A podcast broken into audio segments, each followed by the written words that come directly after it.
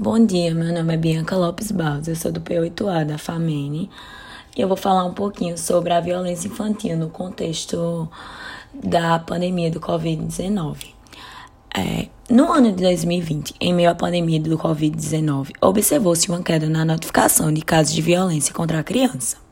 Mas afinal, será que essa diminuição é real ou os casos estão sendo subnotificados? E quais serão as consequências dessa subnotificação para as crianças?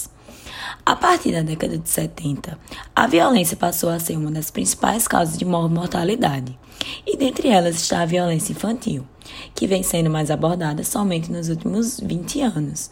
Entretanto, segundo estudos epidemiológicos, mesmo com a criação de, de leis que protegem a criança e a adolescente,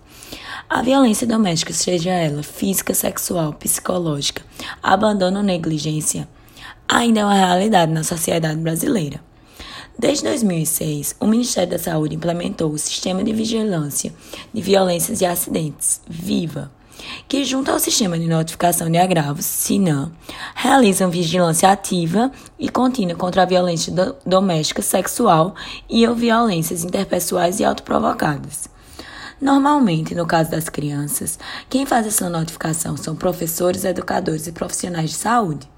que, diante de um caso suspeito ou confirmado, deve comunicar ao Conselho Tutelar e notificar o SINAM. Diante do contexto da pandemia do Covid e as medidas de enfrentamento, como o isolamento social, as crianças deixaram de frequentar as creches, escolas, postos de saúde, levando a um panorama de subnotificação,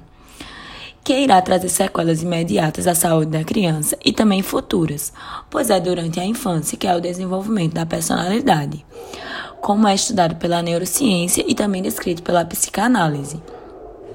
que diz que uma parte considerável dos problemas psicológicos dos adultos e adolescentes são reflexos dos traumas que viveram na infância.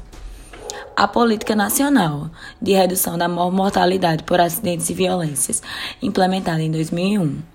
surge como uma ferramenta essencial para os casos de violência infantil pois além de promover ambientes seguros e saudáveis e contar com um sistema de notificação que ajuda a controlar os casos e a orientar o desenvolvimento das estratégias para o enfrentamento, também incentiva a atuação interdisciplinar, multiprofissional, intersetorial, que atenda às necessidades das vítimas, e um ambiente voltado para a recuperação e reabilitação,